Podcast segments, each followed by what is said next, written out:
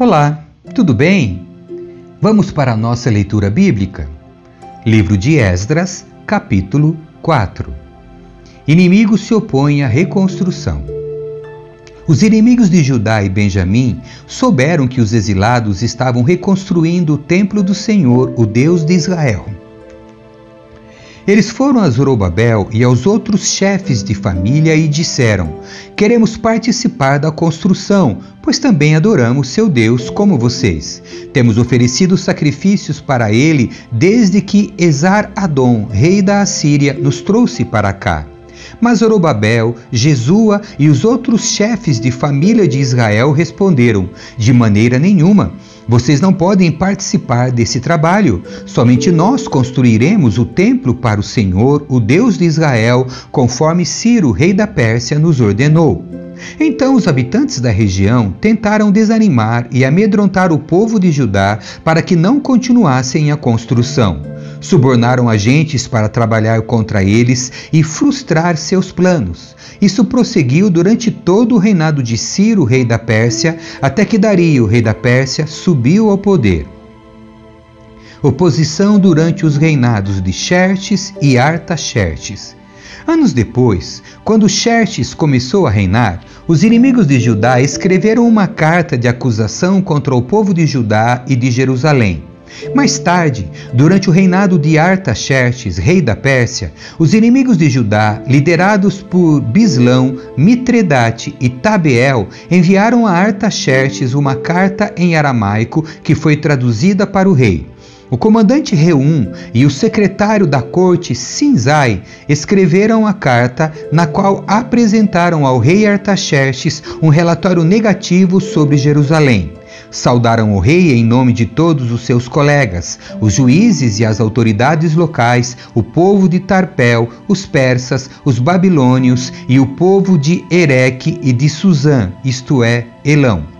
Também enviaram saudações do restante do povo que o grande e renomado Assurbanipal havia deportado e estabelecido em Samaria e em todas as terras vizinhas da província a oeste do rio Eufrates. Esta é uma cópia da carta. Ao rei Artaxerxes, de seus súditos leais na província a oeste do rio Eufrates. Informamos ao rei que os judeus que saíram da Babilônia para Jerusalém estão reconstruindo esta cidade rebelde e má.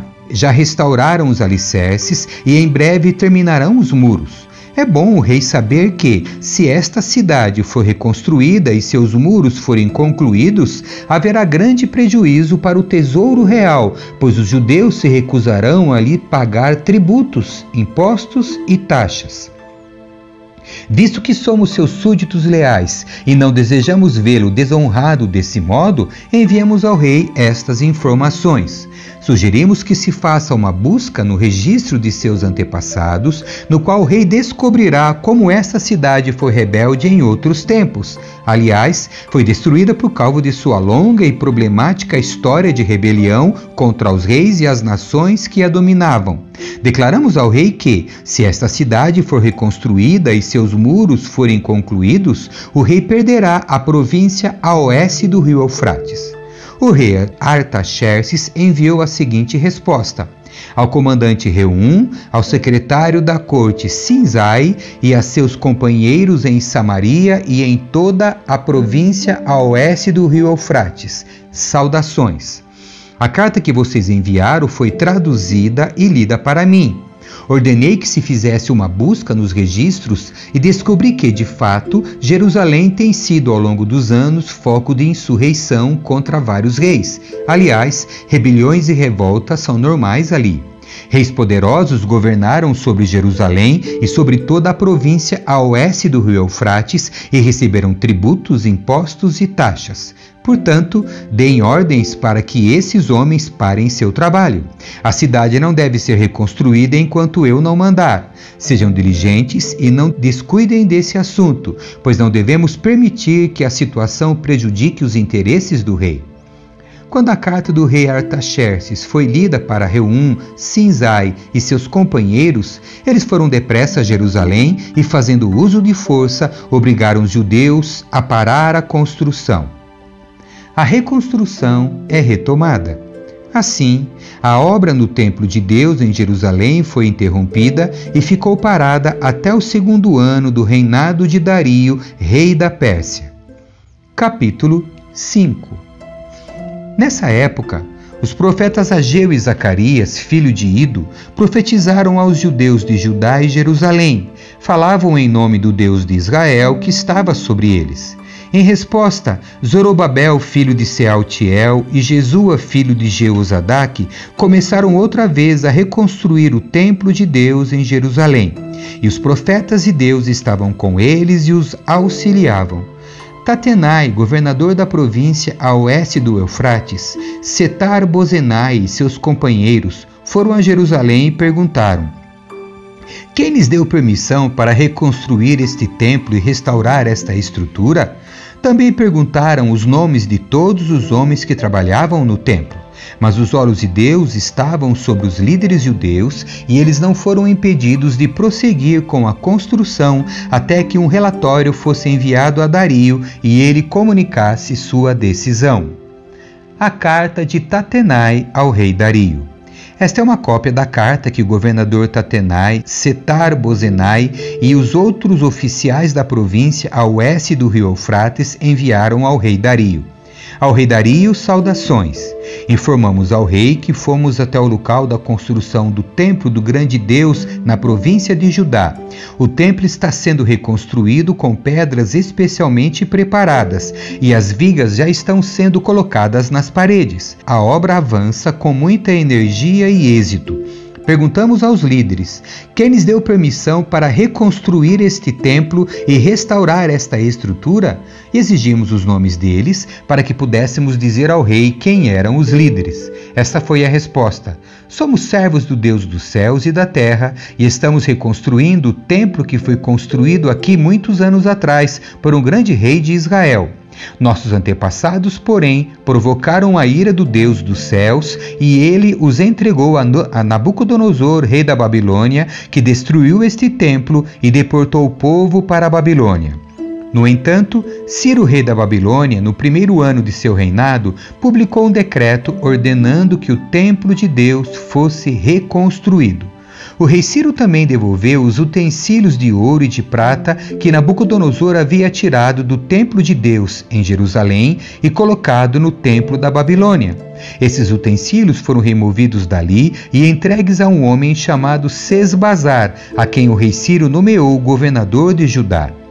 O rei instruiu Sesbazar a colocar os utensílios de volta em seu lugar em Jerusalém e a reconstruir o templo de Deus em seu antigo local.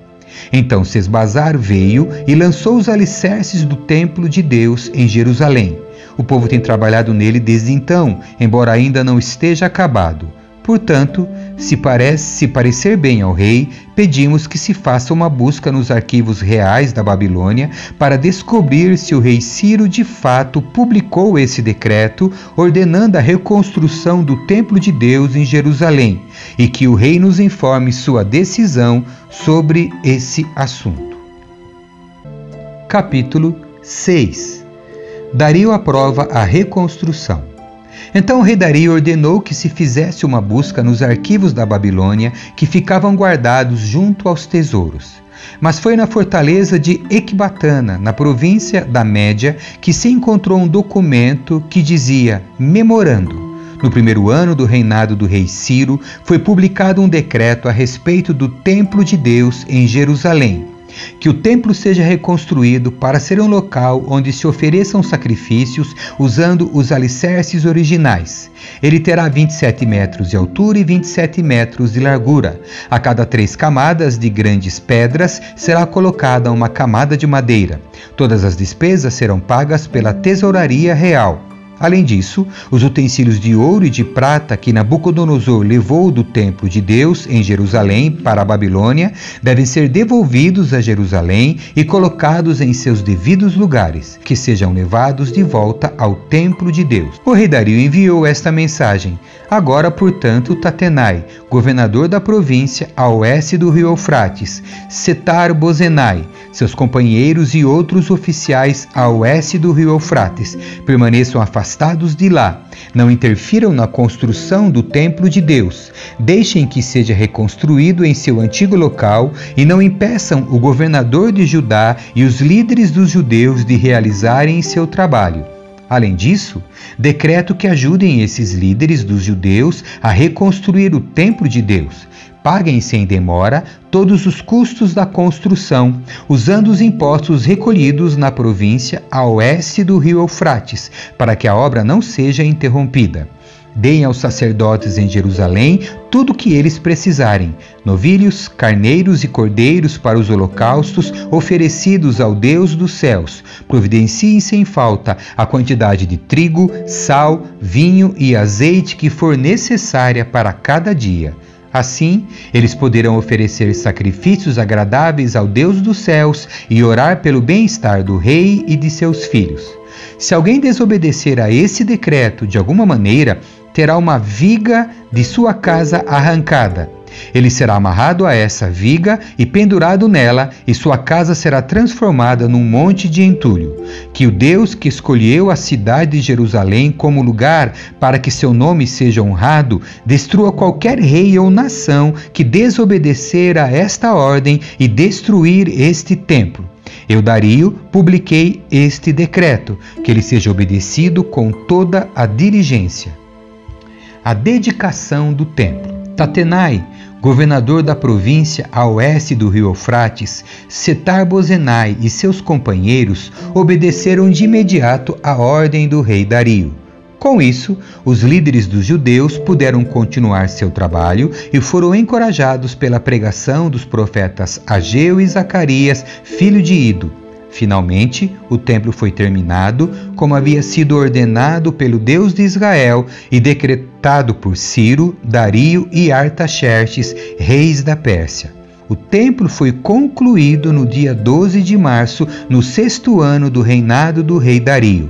Então o templo de Deus foi dedicado com grande alegria pelos israelitas, pelos sacerdotes, pelos levitas e pelo restante do povo que regressou do exílio.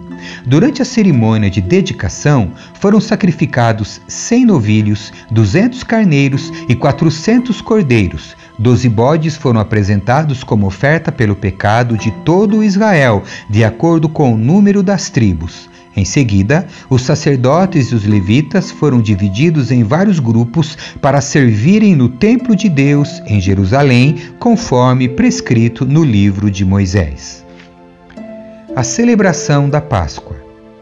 No dia 21 de abril, o povo que havia regressado do exílio celebrou a Páscoa. Os sacerdotes e os levitas haviam se purificado e estavam cerimonialmente puros. Abateram o cordeiro da Páscoa por todos que regressaram, por seus colegas, os sacerdotes e por si mesmos. Todo o povo de Israel que havia regressado do exílio participou da refeição de Páscoa, junto com todos que haviam deixado os costumes impuros dos povos que ali viviam, a fim de adorar o Senhor, o Deus de Israel. Em seguida, co comemoraram durante sete dias a festa dos pães sem fermento. Houve grande alegria em toda a terra, pois o Senhor tornou o rei da Assíria favorável a eles e o levou a ajudá-los a reconstruir o templo de Deus, o Deus de Israel. Amém. Que Deus abençoe você. Tchau.